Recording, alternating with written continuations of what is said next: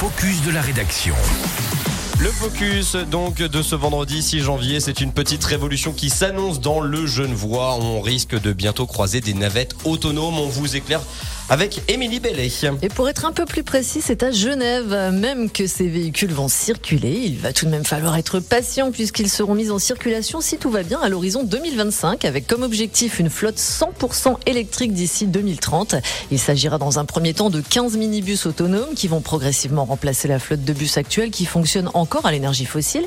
L'avantage de ces véhicules, vous vous en doutez, ils seront propulsés à l'électricité. Mais est-ce qu'on est déjà sur la, la faisabilité du projet ou ça reste encore euh, justement un projet Eh bien, c'est bel et bien acté. Des essais ont d'ailleurs été menés il y a quelques années, en 2018 précisément, et ce jusqu'au confinement. Ces tests ont évidemment permis de faire quelques ajustements. L'objectif, en plus d'être basé sur une énergie renouvelable, c'est d'assurer un service sur mesure aux usagers, avec à terme 119 véhicules composés de 65 autobus électriques articulés et de 54 autobus électriques double articulés. Alors donc euh, d'ici quelques années, enfin quelques mois plutôt, croiser des véhicules sans conducteur à Genève. Exactement, mais rassurez-vous, aucun danger. Plusieurs systèmes sont combinés caméra, lidar, laser, GPS, odomètre. À l'intérieur, en cas de problème, les passagers pourront immobiliser la navette à l'aide de boutons d'arrêt d'urgence. Autre avantage et pas des moindres, fini l'erreur humaine à l'origine de la plupart des accidents. Hmm.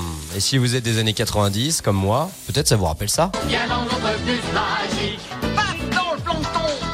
Viens dans notre bus magique. Personne ne l'a, non. Non